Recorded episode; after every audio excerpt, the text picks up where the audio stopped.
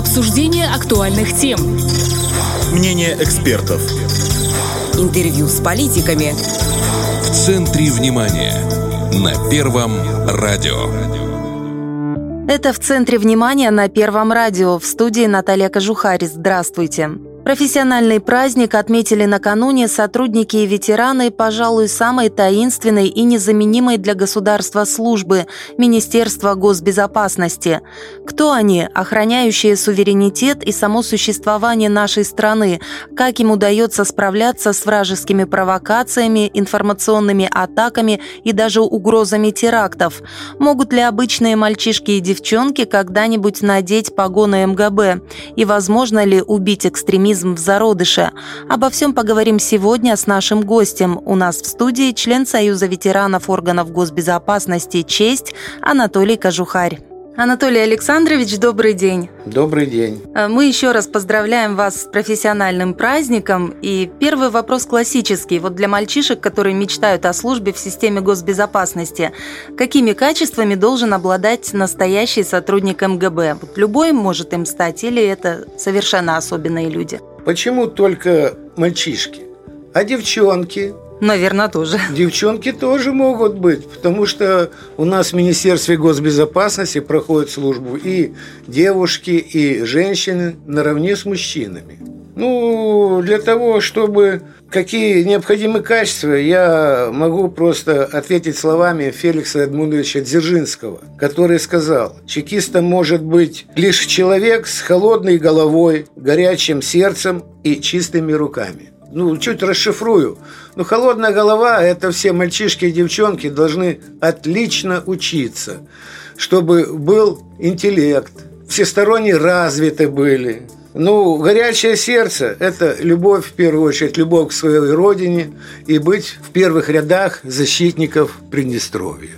Ну, а чистые руки – это уже честность и ни в чем себя не замарывать, потому что ни для кого не секрет, что при приеме на службу в Министерство государственной безопасности кандидаты проходят специальную проверку. И вот если у них вот эти три условия совпадают, как говорил Феликс Эдмундович Дзержинский, то Министерство госбезопасности будет радо принять их на службу.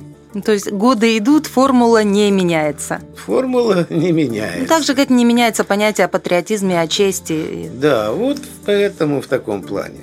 Э, работники госбезопасности – это те, кто в первую очередь э, охраняет суверенитет, независимость и безопасность нашей страны.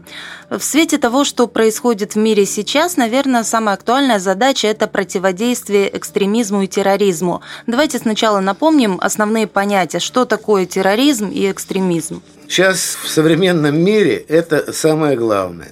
Ну вот экстремистская деятельность – это деятельность общественных и религиозных объединений, либо иных организаций, либо средств массовой информации, либо физических лиц по планированию, организации, подготовке и совершенных действий, направленных. Но очень много действий, я их чуть-чуть вам расскажу. Это на насильственное изменение основ конституционного строя и нарушение целостности Приднестровской Молдавской Республики на подрыв безопасности Приднестровской Молдавской Республики, на захват или присвоение властных полномочий, на создание незаконных вооруженных формирований, на осуществление террористической деятельности либо публичное оправдание терроризма, на возбуждение расовой, национальной или религиозной розни, а также социальной розни и нетерпимости, связанных с насилием или призывом к насилию на унижение национального достоинства, на осуществление массовых беспорядков, на пропаганду исключительности, все то, что связано против человеческого достоинства и против человека, так образно говоря, это является экстремизмом. Ну а терроризм – это крайняя направленность экстремизма, которая связана со взрывами и физическим уничтожением людей. То есть, в принципе, если обобщить, это все то, что несет прямую угрозу безопасности и самому существованию и государства, и народа. Да, государства нашего. и народа. Ну вот у нас в республике вроде как с этим сравнительно благополучно. Уже много лет ничего не взрывается, людей не похищают внутри республики. Но угрозы взрывов были. Вот не так давно, во время Дня миротворца и в начале декабря молдавские силовики пытались похитить нашего пограничника. Можно сказать, что угроза терроризма исходит извне и как с этим бороться? Иностранные спецслужбы заинтересованы в этом чтобы именно навязывать нам экстремизм, терроризм извне. Для этого у них есть все средства для этого. И в первую очередь интернет. А есть ли у нас средства, как с этим бороться? Обязательно. Средства всегда есть с этим. Боремся и довольно успешно экстремизм, он проявляется в разных видах, например, политический. Имеет ли место быть он у нас? Политический экстремизм имеет место в любой стране мира. Кто недоволен чем-то, кто еще что-то. Поэтому, если человек недоволен, в первую очередь виноваты руководители, он так считает. Ну и так же самое в основном политический экстремизм нам навязывают извне. Ну и есть некоторые в интернете средства, которые как бы распространяют это, не дают человеку задуматься, просто приводят факты, которых на самом деле не существует. Вот эта агрессивная пропаганда влияет вот на мозги наших граждан, да. скажем так. Ну, в плане того, что не на всех она влияет, но находятся единицы, которые верят западным средствам массовой информации. То есть могут стать и слепым оружием в руках. Конечно. Давайте тогда уж напомним нашим слушателям, какими законами в ПМР э, регулируется противодействие экстремизму и терроризму, и какое наказание предусматривается. Э, регулируется законами. Закон об экстремистской направленности и закон о терроризме. Есть соответствующие статьи в Уголовном кодексе Приднестровской Молдавской Республики. Ну, начну по экстремистской направленности. Это статья 241. Уничтожение или повреждение недвижимых объектов культурного наследия, природных комплексов или объектов, взятых под охрану государства – движимых объектов культурного наследия, а также выявленных объектов культурного наследия. Это я такой привожу, вроде ничего нет. Пошли молодежь и разрушили памятник, не думая, что это история, и это достояние всего народа.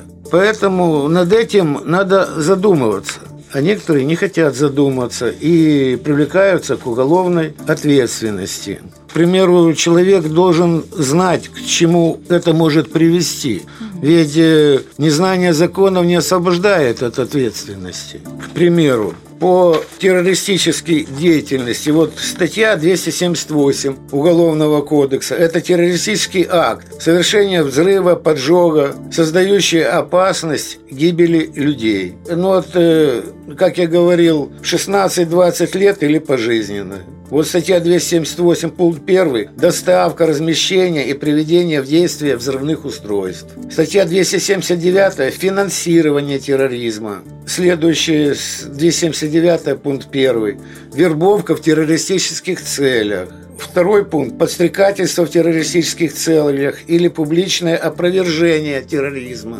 Вот, как я говорил, 279 пункт 3 – поездка за границу в террористических целях. Это угу. вступление в ИГИЛ и во все остальное. Статья 280 – захват заложников. Ну, вот особенно для молодежи, ну и для всех непонимающих. Существует 281 статья – это заведомо ложное сообщение о террористическом акте. И вот 282 статья «Организация незаконного военизированного формирования или участия в нем». И за все это следует серьезное уголовное наказание. Да, и за это все следует наказание. Ну, по экстремизму здесь э, чуть сроки поменьше. Это до 6 лет лишения свободы. Вот к вопросу о том, что незнание не спасает от ответственности. Иногда можно увидеть на стенах здания нарисованную свастику. И чаще всего это рисуют дети и о смысле даже не задумываются.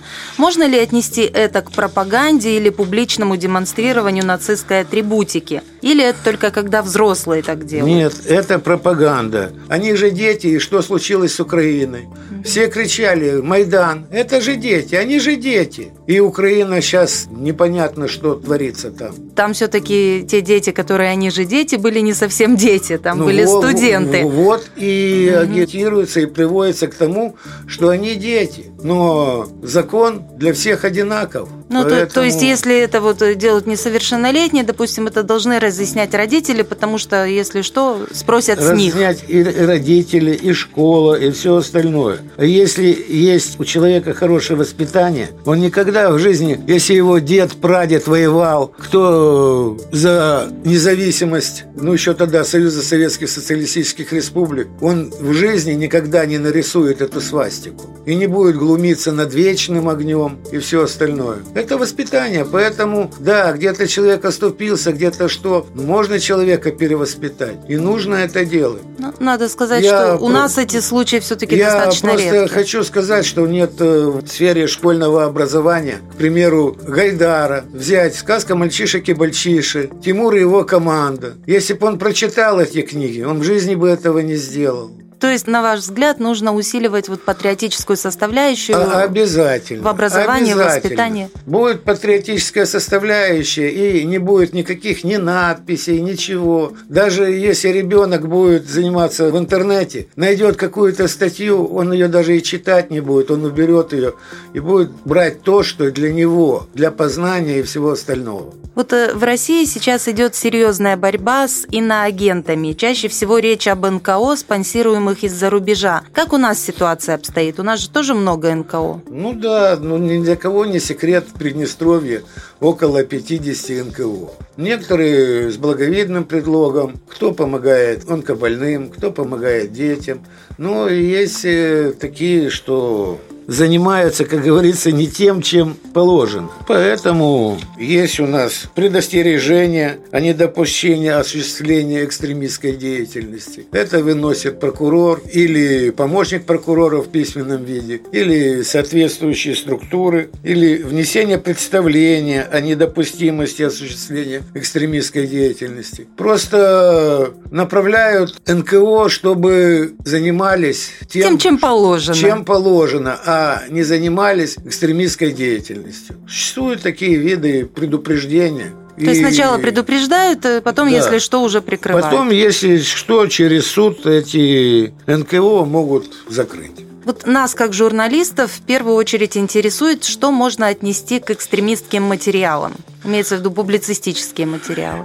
Ну, к экстремистским материалам можно отнести материалы, которые предназначены для обнародования, печать, аудиозаписывающие иные материалы, призывающие к осуществлению экстремистской деятельности. В том числе труды руководителей Национал-социалистической рабочей партии Германии, фашистской партии Италии, публикации, обосновывающие или оправдывающие национальное или расовое превосходство, либо оправдывающие практику совершения военных или иных преступлений, направленных на полное или частичное уничтожение какой-либо этнической, социальной, расовой, национальной или религиозной группы. Если, к примеру, советская армия в 1945 году освобождала страны Европы от нацистского ига, то теперь там задают вопрос, кто же победил в войне? Они все с уверенностью отвечают, что американцы. А советского солдата, который вынес всю тяжесть войны, даже и не вспоминают и не думают. А некоторые даже э, склонны к тому, что Советский Союз напал на Германию. Вот к чему приводит пропаганда в средствах массовой информации.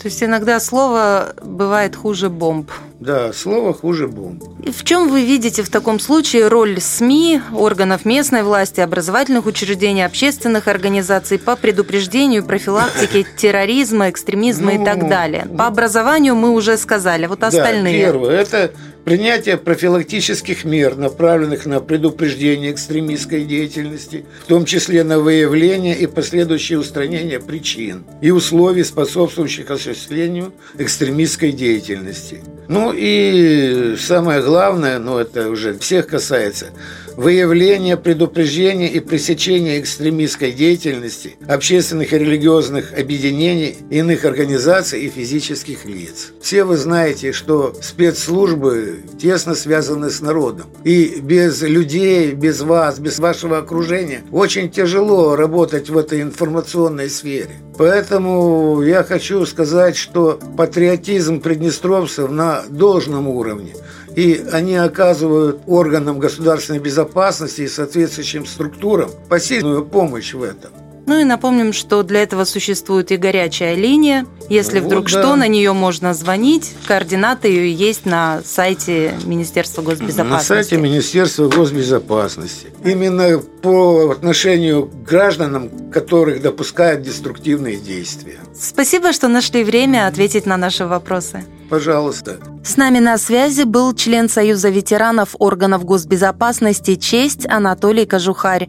А это была программа «В центре внимания». В студии работала Наталья Кожухарь. До встречи на волнах Первого радио. Обсуждение актуальных тем. Мнение экспертов. Интервью с политиками. В центре внимания. На Первом радио.